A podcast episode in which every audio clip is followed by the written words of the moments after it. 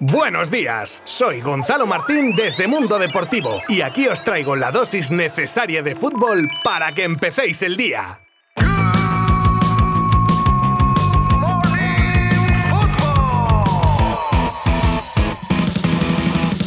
Tras dos días intensitos de Champions, se jugaba ayer el partido aplazado entre Atalanta y Villarreal y la correspondiente jornada de Europa League. El submarino amarillo conseguía la clasificación para la siguiente fase de Champions tras derrotar 2-3 al Atalanta en un partido con un protagonista, el delantero Dan Juma, que con un doblete llevaba a su equipo a la victoria. Un equipo, el de Emery, que tuvo que aguantar el chaparrón de los italianos que ya se sabía que juegan a por todas, y esto lo tenía claro los castellonenses que centraron su estrategia en esperar atrás y aprovechar las contras y mejor no les pudo salir, y eso les convierte en el tercer equipo español en pasar a los octavos de final de la máxima competición europea de clubes. Ya centrados en la Europa League, os contábamos que la Real necesitaba la victoria, y de eso se encargó Mikel Oyarzábal con un doblete que dejaba sin opción alguna al PSV, que solo podía observar cómo el extremo Churi Urdin les pasaba por encima, y para más Inri se metían en propia el definitivo 3 a 0. En el partido que el Betis disputaba en Glasgow, ya con la clasificación en el bolsillo, no pudo llevarse los tres puntos a pesar de ser bastante superior, pero estuvo negado en el área del equipo escocés, dos palos y numerosas ocasiones desperdiciadas que habrían podido dejar un resultado de escándalo. Pero la pelotita no entró y el Celtic se llevaba los 630.000 euros de bonus para el ganador, que casi era el único aliciente del encuentro. Y ahora bien, los primeros de cada grupo están automáticamente clasificados y el lunes a la una de la tarde conoceremos los emparejamientos entre los segundos del grupo de Europa League y los que han quedado terceros en sus grupos de Champions. Esa eliminatoria saldrán los ocho equipos que completarán los octavos de la Europa League. De tal manera que Betis y Real Sociedad, como segundos de sus grupos, tendrán en el bombo a los equipos que vienen de Champions pero sin poder enfrentarse con equipos de su mismo país. Así quedan descartados los duelos fratricidas y les quedarían el Dortmund, el Sheriff, el Atalanta, el Zenit, el Leipzig y el Oporto.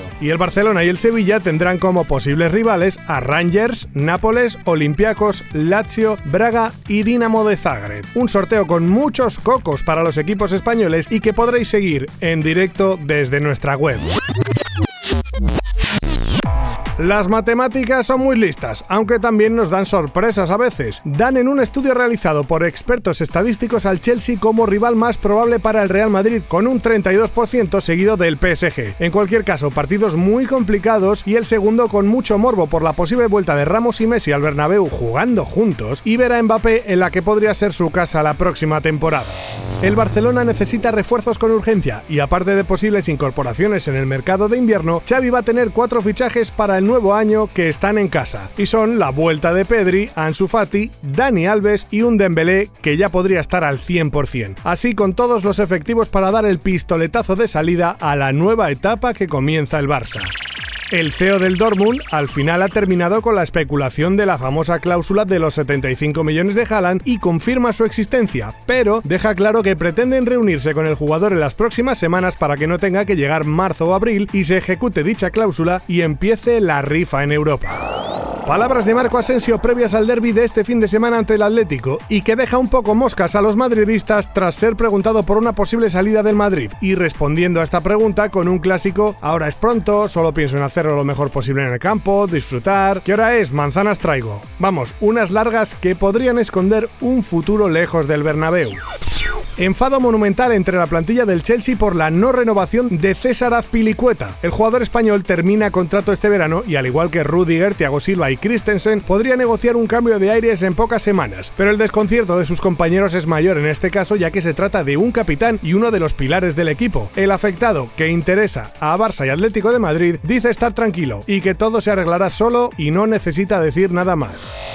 El ex azulgrana Paulinho, un auténtico trotamundos del fútbol, estaría a punto de regresar a la que fue su casa en 2010 tras rescindir su contrato con el Al-Ali. Sería su vuelta al Corinthians que ahora dirige el también ex azulgrana Silviño.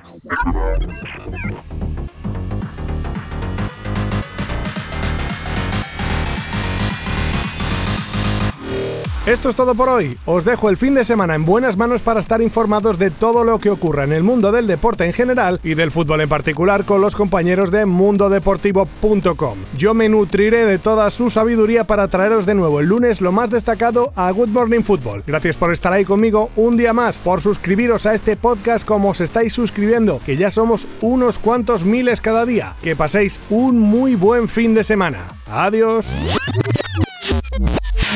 Mundo Deportivo te ha ofrecido Good Morning Football, la dosis necesaria de fútbol para comenzar el día.